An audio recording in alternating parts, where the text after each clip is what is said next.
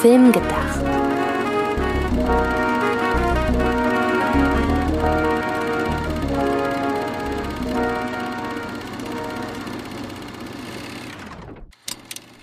Hallo, liebe Zuhörerinnen und Zuhörer zur letzten Filmgedacht-Folge.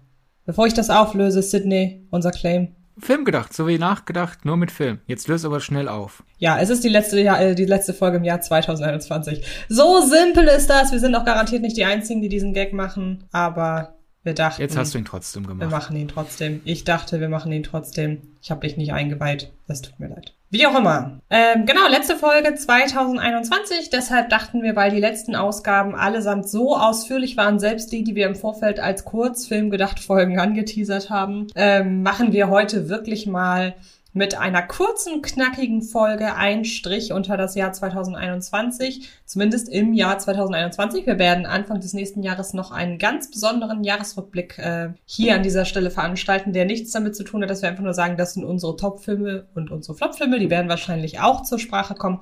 Aber wir haben uns da ein wenig was äh, Spezielleres überlegt. Also seid da gespannt.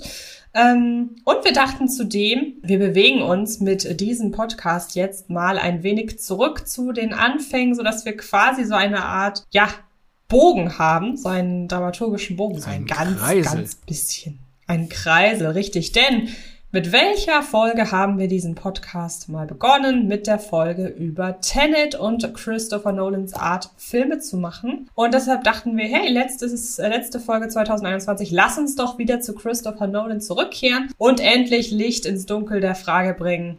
Am Ende von Inception gibt es diesen Kreisel. Und seit es diesen Kreisel gibt, gibt es auch die Frage, kippt er um oder nicht? Und ich stelle die Frage in den Raum und Sydney nimm sie dir und mach daraus, was du willst. Der Kreisel kippt um.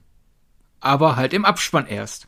Ja, ähm, ich würde da direkt mal einsteigen. Das ziehst du wahrscheinlich daraus, dass man ihn ja schon für den Bruchteil, weiß nicht, ja, den Bruchteil einer Sekunde schlingern sieht. Das ist wahrscheinlich so die, das ist halt einfach das, was man sieht. Habe ich da recht? Ja klar, der, der schlingert. Vorher hat er noch nie geschlingert, also wird er wohl bald äh, seinen, seinen Schub verlieren aber auch aufgrund der ganzen Geschichte vorher. Ist jetzt nicht so, als würde ich mir nur die Szene anschauen, um zu diesem Schluss zu kommen, sondern halt auch den, die ganze Story, die zu diesem Moment hinleitet.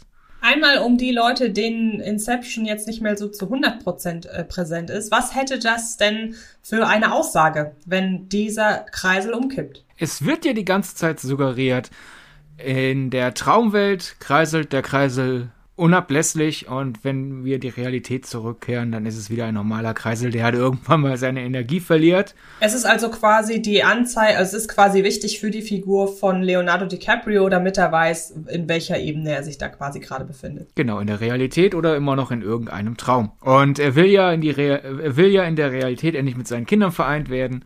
Er wird am Ende mit den Kindern, mit seinen Kindern wieder vereint und dann macht er erstmal nochmal wieder seinen Kreis, Kreiseltrick oder eher Kreiseltest. Aber er geht ja dann weg und nur noch wir sind quasi als äh, Beobachtenden allein mit dem Kreisel im Raum und gehen immer näher ran und gehen immer näher ran. Er wackelt kurz ein bisschen, aber er läuft noch, wir gehen näher ran, Zup, Abspann. Mhm. Und das ist natürlich ein sehr magischer Kinomoment. Ich weiß noch jedes Mal, wenn ich ihn im Kino gesehen habe, dieses oh, so dieses applaudierende, so, ah, du hast uns reingelegt, wir dachten, wir kriegen jetzt eine Lösung. Das, das ist immer ein sehr schöner Moment. Daher finde ich es auch gut, dass es nicht hundertprozentig aufgelöst wird. Allein schon für diesen Moment, weil Christopher Nolan an uns dann ja quasi eine Inception vornimmt und uns diesen Gedanken einfließt. Wir denken immer noch über diesen Film nach, obwohl er ja einfach wirklich eine Lösung hätte präsentieren können. Okay, dann würde ich da mal einsteigen, denn natürlich auf absolut reeller Ebene, wie du, dir, wie du dich der Frage genährt hast, kommt man nicht umher zu sagen, ja gut, wenn du das im Zweifelsfall, wenn du es nicht erkennst, weil du da immer blinzelst oder so, wenn du als Zuschauerin oder Zuschauer das Ganze langsamer abspielst, damit du es besser erkennst. Man sieht ihn schlingern und der Physik nach, wenn ein Kreisel so anfängt zu schlingern, wie es in der Szene angedeutet wird, dann kippt er um. Das ist einfach Physik, das ist einfach so. Also könnte man jetzt einen Strich drunter machen und sagen, der Kreisel kippt um, fertig. Vielleicht ist lass uns das doch einfach als Folgentitel nehmen. Der Kreisel kippt um. Goodbye 2021. Fände ich sehr melodramatisch, aber ich mag es auch ein bisschen. Ähm, aber ich finde, man kann der Frage auch noch ein kleinen Tick anders begegnen. Natürlich. Denn was würdest du denn sagen, wenn ich zu dir sagen würde, es ist egal? Was würdest du da sagen?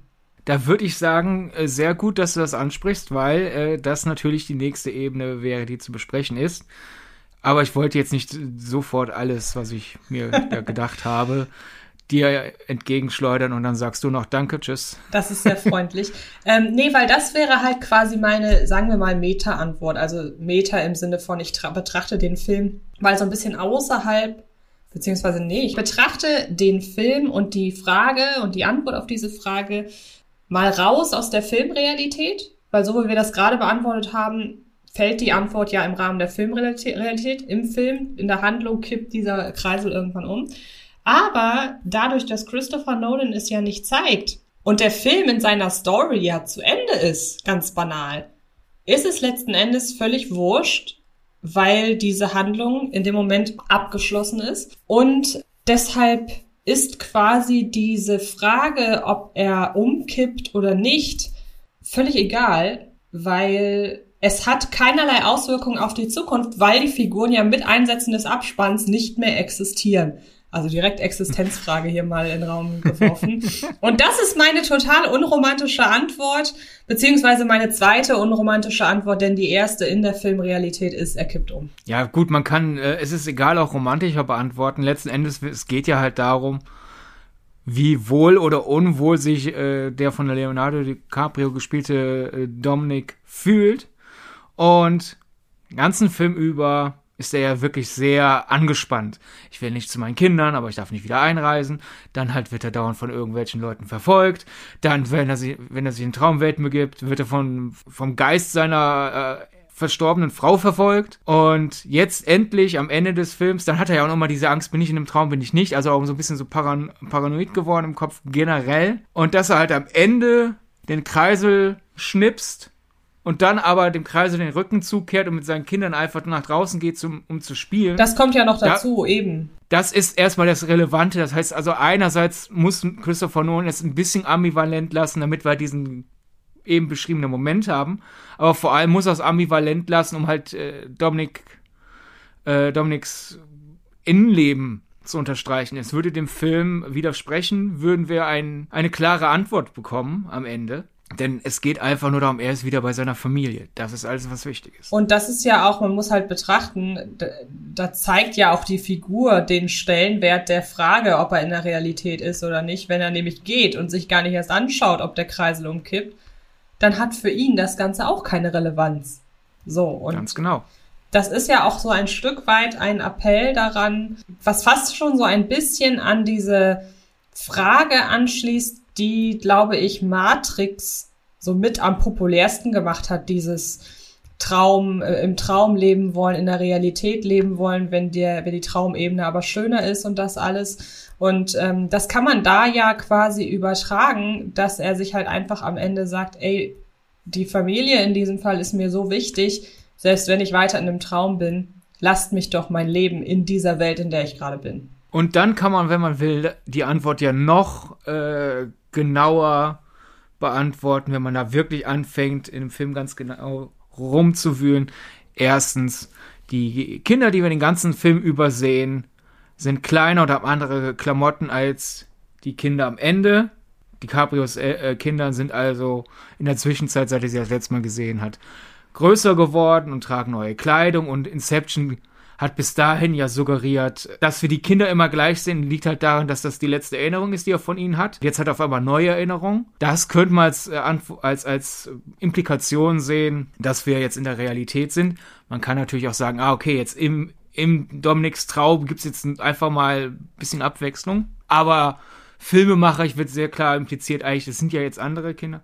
Und dann gibt es ja noch die ganze Ehering-Sache. Magst du zusammenfassen? Ja, also in Inception bekommt ja jede Figur ihr eigenes äh, Totem. Mhm. Ihren eigenen Token, der halt äh, ihn klar macht, hey, nur ich weiß, wie das Ding sich anfühlt, wie dieses Ding sich verhält. Ich gebe das auch niemand anderem. Dadurch, dass ich dieses Ding fühle, weiß ich, ob, wo ich bin, Traum oder Realität. Und wer den Film ein bisschen oberflächlicher betrachtet, bekommt, kommt er durch dieses, diesen Habitus von, von Dominik ja irgendwie suggeriert, Er benutzt den Kreisel als sein Prüfstein sozusagen. Aber man muss ja nochmal einfach auf den Dialog achten. Der Kreis ist ja eigentlich das Gadget sozusagen von seiner Witwe. Äh, Quatsch, von seiner Witwe. von, also, wenn, wenn meine Partnerin verstirbt, bin ich der Witwer. Oder mein Partner verstirbt, bin ich der Witwer. Wie ist es denn? Was, was, was ist denn meine verstorbene andere Person? Gibt es da ein. Wort für? Ist einfach tot. Ja, meine verstorbene, seine verstorbene Ehefrau. Was, Genau, ja. ja. Ich dachte, da gibt's halt auch ein Wort für. Es gibt auch sonst in Familienstammbäumen für jeden Mist. Ich weiß nicht, heißt das vielleicht, Begriff. heißt es vielleicht verschiedene oder ist jemand ist verschieden einfach nur ein Synonym? Verschieden ist jede tote Person. Na gut, dann ist es okay. Hätte ja sein Egal. können, dass das. Ja, ist ja auch egal. Äh, jedenfalls ist es ja Mals Kreisel. Und daher hat er ja eigentlich streng genommen sowieso keine Relevanz für Dominik. Er benutzte die ganzen Ze er benutzte ihn die ganze Zeit bis zum Schluss dann jedenfalls, aber eigentlich ähm, hat er einen anderen Realitätsüberprüfungsgegenstand. Äh, das wäre nämlich sein Ehering. Wenn äh, Dominik einen Ehering trägt, sind wir in der Realität. Und wenn er keinen Ehering trägt, sind wir nicht in der Realität. Könnte man also die Frage aufmachen, ob möglicherweise die Frau, beziehungsweise ob alles um ihn herum gerade in einer Traumwelt existiert, er aber nicht? Wie soll das denn funktionieren? Ja, das weiß ich Also nicht. er ist in der Realität und alles um ihn herum ist ein Traum, dann ist er ja im Traum. Ja, eben, er ist, er existiert nur im Traum. Ah, nee, das würde ja dagegen. Nee, weil ich dachte gerade, vielleicht ist er die Figur, vielleicht ist er eine Traumgestalt in der Wahrnehmung der anderen. Aber das macht ja keinen Sinn, weil er hat ja den Ehering. Ja, ich habe sowieso falsch rum gesagt. Es ist natürlich genau umgekehrt. Im Traum trägt er den Ring, weil er ja im, im Traum sich immer noch in die Welt träumt, wo mal da ist. Ach so, und in der okay. Realität trägt er keinen Ring. Und in der letzten Szene trägt er keinen Ring. Jetzt ist aber auch die Sache, es wird im Film ja nie, also wird ja nie irgendwie unsere Aufmerksamkeit hingelenkt. Äh, das ist der eine Punkt. Äh, ist halt dann die Frage, so, was will Christopher Nolan damit bewegen? Ist es etwas für die ganz aufmerksamen Leute im Publikum? So, Moment, hä? Da ist doch ein, ein, ein Requisit in manchen Szenen vorhanden und in manchen nicht. Warum trägt er in den Träumen den. Moment, was eindeutig ein Traum ist, ist ein, äh, da trägt er einen Ehering und in der Realität nicht mehr. Hm, was will das bedeuten? Oder ist das vielleicht eine Sache, wo im Laufe der Postproduktion der Film vereinfacht wurde und er dann halt irgendwann aus Erklärung, okay, das ist Dominiks Totem, das ist äh, Miles Totem und so weiter, dass er das vereinfacht hat im Schnitt und das ist noch ein Relikt aus einer anderen Fassung. Das, das ist eigentlich die wahre Frage, die wir uns über Inception stellen sollten. Aber glaubst du nicht, dass jemand wie Christopher Nolan sich doch nicht mit, der würde sich doch nicht mit Vereinfachungen zufrieden geben? Ich meine, wenn, wenn der Film ja dennoch den gleichen Sinn ergibt, kann es ihm ja egal sein. Das stimmt, aber ihm ist ja auch jedwede Filmlänge egal. Stimmt auch wieder. Aber äh, das, das ist halt wirklich eine Sache.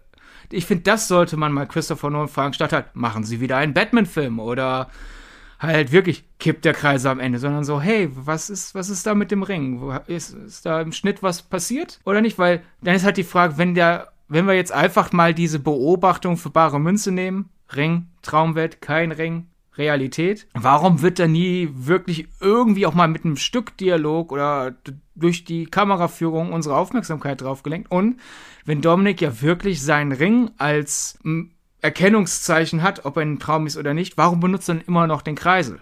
Das ist ja fast schon eine Irreführung dann für das Publikum, weil wirklich ja viele sagen, okay, der Kreisel ist der Test, obwohl der Kreiseltest für Dominik nicht funktioniert nach den Regeln von Inception.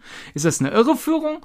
Ist das äh, ein Anführungszeichen Plothole? Glaube durch meine Betonung erkennt man schon, was ich von der Antwort halte. Oder ist das einfach nur ein Stück Charakterzeichnung? Das ist nämlich, glaube ich, das, wohin ich tendiere. Dieses, hey, er hängt immer noch an seiner Frau und deswegen macht er halt immer noch mit diesem Kreisel rum, weil das halt für ihn eine Erinnerung ist. Wollen wir einfach diese Frage der Allgemeinheit überlassen und sagen, gebt uns bitte eure Tendenzen zu dieser Antwort über soziale Netzwerke, gebt die an uns ja. preis, teilt eure Gedanken mit euch und vielleicht kommen ja ein paar zustande, dass wir die sogar in einer der nächsten Ausgaben vorlesen können. Genau.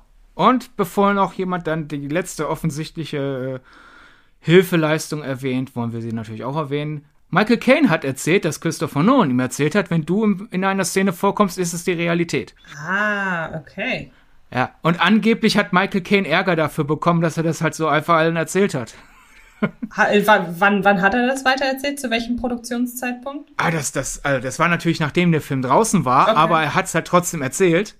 Und äh, es, es, es ging doch dann, äh, als, als Michael Caine einmal dann nur noch seine Seiten des Drehbuchs bekommen hat war doch so dann so neckig, so stand so der im Raum, okay, Christopher Nolan scheint ein bisschen nachtragend zu sein. Ach, Gibt ja. Michael Caine jetzt nur noch so viel, so viele Informationen wie nötig, damit er nicht wieder in Interviews. Ach so, ja, also Christopher hat mir ein Geheimnis verraten, nämlich das hier.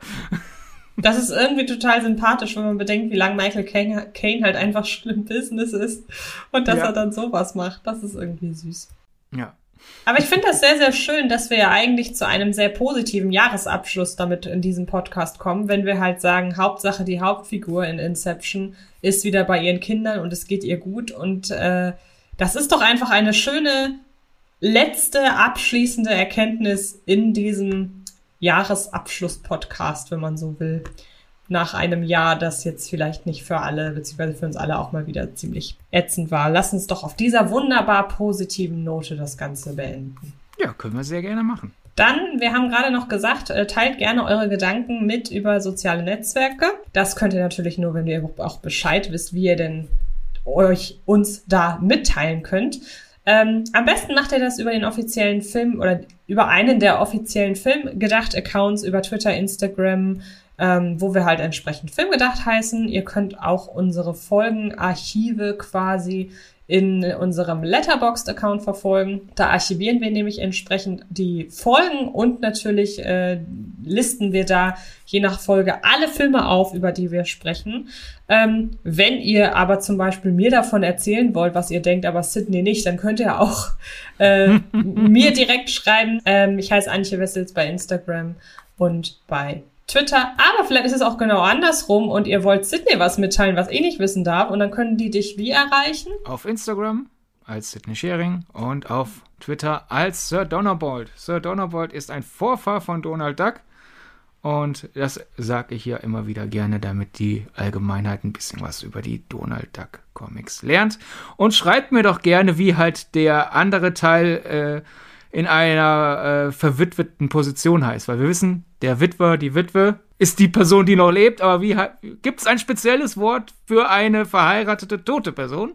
Das würde mich interessieren. Stimmt, ich finde es, wie gesagt, ich finde es auch durchaus interessant. Also ja, schreibt uns das ja. alles gerne so, wie ihr meint, wie genau. es richtig ist. Weil, da muss es doch ein Wort für geben. Das Deutsche ist so akribisch darin, wirklich allem, was irgendwie ein Verwandtschaftsverhältnis ist oder war, ein eigenes Wort zu geben da kann es doch nicht sein, dass verheiratete, tote Personen einfach nur verschiedene sind. Ja, und vor allen Dingen muss es ja dann, also wenn ich zum, wenn, wenn meine Schwester heiraten würde und ihr Mann versterben würde, dann hätte ich ja vielleicht zu dem verstorbenen Mann meiner Schwester auch ein bestimmtes Verwandtschaftsverhältnis. Ja gut, dann ist, da, ist es dein toter Schwager. Ja, aber vielleicht gibt's auch für tote Schwäger eigene Begriffe. Ex-Schwager, okay, Ex-Schwager könnte auch einfach nur eine Scheidung sein. Wollte ich gerade sagen. Der Schwager im Himmel. Das okay. könnte aber auch eine, das könnte auch eine sehr absurde Daily Soap sein. Wollte ich, wollte ich gerade sagen. Hören wir an dieser Stelle am besten einfach auf. Es war eigentlich so ein schöner, ähm, so ein schöner Abschluss. Ähm, apropos Jahresabschluss, ich weise an dieser Stelle gerne nochmal auf unsere Folgen hin zum Thema Weihnachtsfilme, weil ich glaube, wenn ihr diese Folge hört, dann ist es durchaus noch angebracht, dass ihr den ein oder anderen Weihnachtsfilm-Tipp bekommt, damit ihr auch wisst, wie ihr die Tage vor, an und um Weihnachten herum verbringen könnt. Ja, nach Weihnachten. Und nach Weihnachten, genau, überhaupt. Also man kann zum Beispiel. Aber morgen ist schon Silvester, Antje. Oh. Ja, da sieht man mal, wir haben heute den 12.12., .12., ein bisschen Desillusion. Ähm, wir zeichnen vorher auf. okay, vergesst einfach alles, was ich gesagt habe. Merkt euch, der Kreisel kippt um. Fertig. Schönen Tag, schönes Jahr, Silvester. Halleluja. Bis dann. Tschüss. Ciao. Das war Filmgedacht. Ein Podcast von Fred Carpet. Mit freundlicher Unterstützung der völlig filmfanaten Köpfe von Anche Wessels und Sidney Schering. Filmgedacht kann Film gelauscht werden. Und zwar auf allen gängigen Podcast-Plattformen.